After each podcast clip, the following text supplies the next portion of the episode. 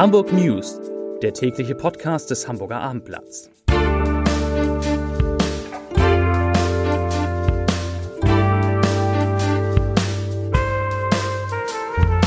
Herzlich willkommen. Mein Name ist Lars Heider und heute geht es um die Grundversorgung mit Gas, die in Hamburg zum 1. August deutlich teurer wird. Weitere Themen, die Corona-Inzidenz liegt wieder über 500.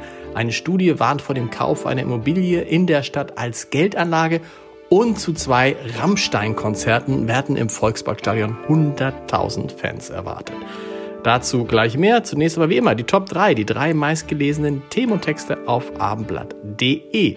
Auf Platz 3 wegen Kittelabgang HSV plant Systemumstellung. Auf Platz 2 perfekt St. Paulis Topstürmer Burgstaller hat einen neuen Verein. Und auf Platz 1 neue Grundsteuer ab Juli. Das müssen Sie jetzt wissen. Das waren die Top 3 auf abendblatt.de.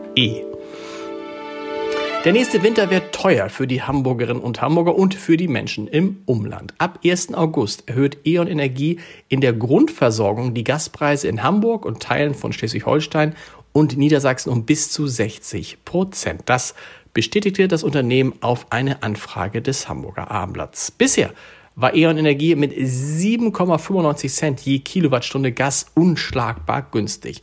Doch für die Hamburger steigt der Gaspreis um 57 Prozent auf 12,48 Cent je Kilowattstunde. Der Grundpreis bleibt mit rund 171 Euro im Jahr unverändert. Bezogen auf einen Jahresverbrauch von 20.000 Kilowattstunden erhöht sich die Gasrechnung im nächsten Winter von 1.761 Euro auf 2.667 Euro. In Schleswig-Holstein fällt die Gasrechnung noch etwa 100 Euro höher aus, in Niedersachsen etwa 200 Euro niedriger. Der Grund sind unterschiedliche Grundpreise in den einzelnen Regionen. Hamburg ist einer der teuersten Immobilienstandorte der Republik und eignet sich kaum noch für den Immobilienkauf. Zumindest wenn man den unter rein wirtschaftlichen Aspekten betrachtet. Zu diesem Ergebnis kommt eine Studie des Hamburgischen Weltwirtschaftsinstituts im Auftrag der Postbank. Danach lag der sogenannte Kaufpreisfaktor in Hamburg im vergangenen Jahr bei 43,2. Im Jahr 2020 lag dieser Faktor noch bei 38,5. Er gibt an, wie viele Jahresnetto-Kaltmieten eingenommen werden müssen, bevor der Kaufpreis abbezahlt ist, ohne weitere Mietsteigerungen würde das bei einem durchschnittlichen Quadratmeterpreis von rund 6.500 Euro für eine Dreizimmer-Eigentumswohnung aus dem Bestand mit 70 Quadratmetern, die als Berechnungsgrundlage genommen wurde, also gut 43 Jahre dauern. Damit liegt Hamburg bei den Großstädten an der Spitze noch vor München. Da ist der Kaufpreisfaktor 42,3, Berlin 41,6 oder Frankfurt am Main 37,3 zum hohen Kaufpreisfaktor oder vervielfältiger, wie die Immobilienprofis sagen, kommen in Hamburg noch durchwachsene Perspektiven bei der künftigen Wertsteigerung. Die HBWI-Experten stufen Hamburg in die sogenannte Kategorie 1 ein. Das bedeutet, die Perspektiven künftiger Wertsteigerung sind unsicher. Die reale Preisentwicklung, also nach Abzug der Inflationsrate, kann nach Meinung der Experten auch negativ ausfallen. Fast zehn Monate lang jagte die Polizei mit großem Aufwand den Serienräuber, der mehrfach Biosupermärkte in Eimsbüttel und Eppendorf überfallen hatte. In der vergangenen Woche wurde ein 43-Jähriger gefasst und die Ermittler sind sich sicher, dass es sich um den Täter handelt. In Untersuchungshaft kam er trotzdem nicht. Die Staatsanwaltschaft beantragte keinen Haftbefehl und ließ den Mann wieder auf freien Fuß setzen.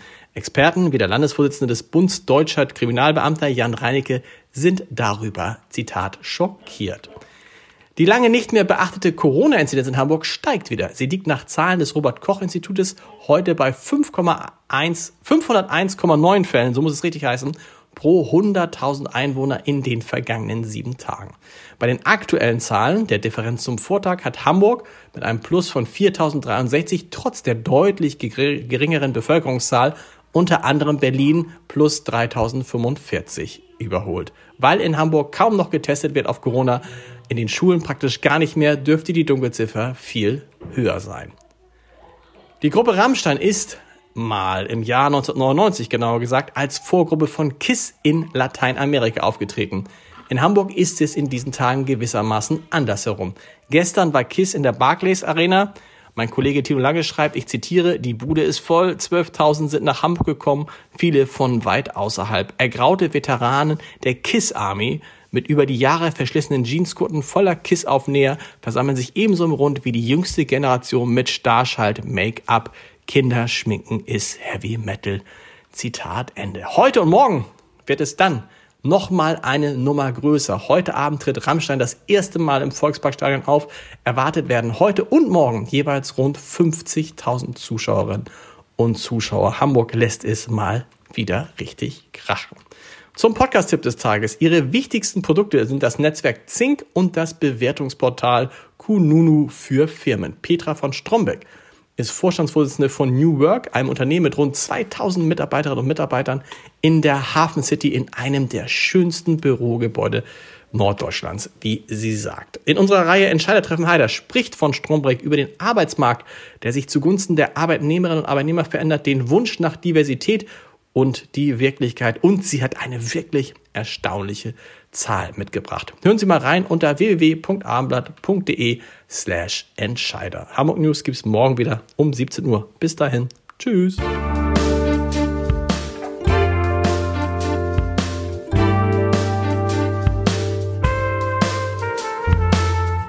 Weitere Podcasts vom Hamburger Abendblatt finden Sie auf abendblatt.de slash podcast.